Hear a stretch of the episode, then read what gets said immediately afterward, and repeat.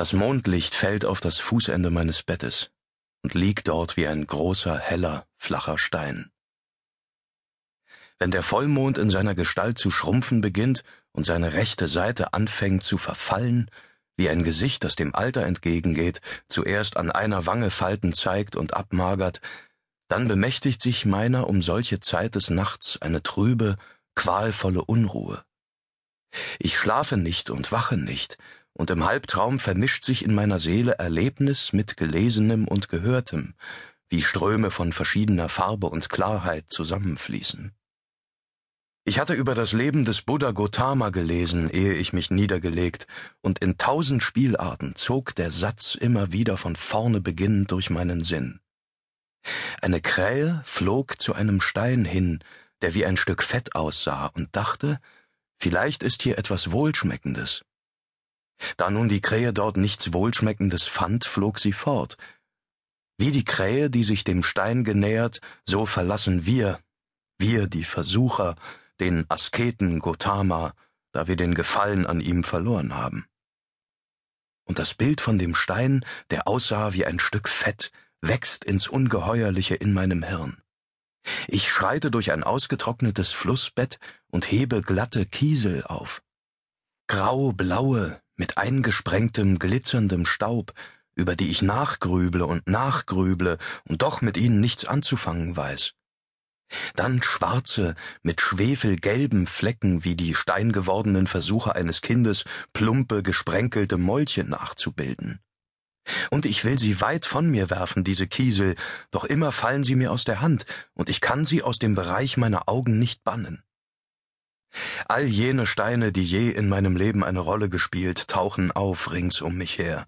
Manche quälen sich schwerfällig ab, sich aus dem Sande ans Licht emporzuarbeiten, wie große schieferfarbene Taschenkrebse, wenn die Flut zurückkommt, und als wollten sie alles daran setzen, meine Blicke auf sich zu lenken, um mir Dinge von unendlicher Wichtigkeit zu sagen.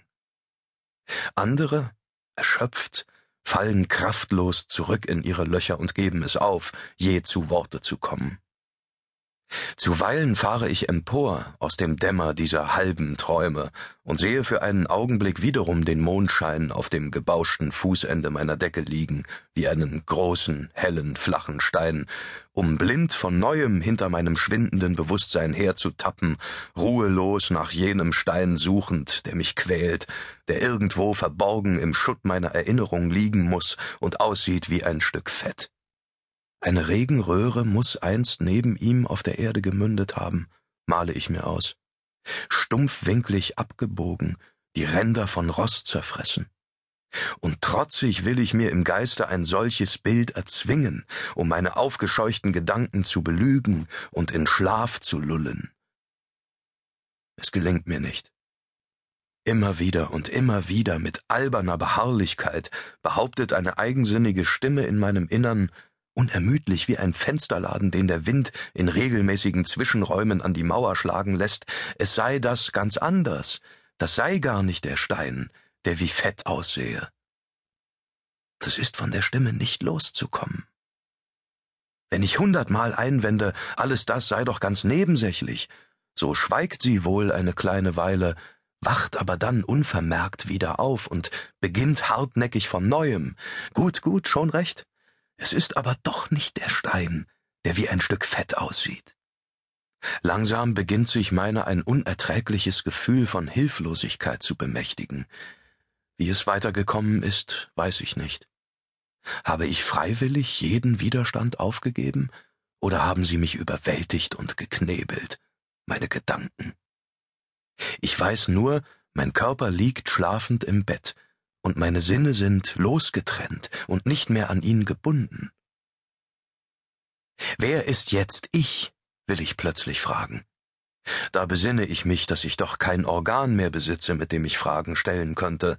Dann fürchte ich, die dumme Stimme werde wieder aufwachen und von neuem das endlose Verhör über den Stein und das Fett beginnen. Und so wende ich mich ab.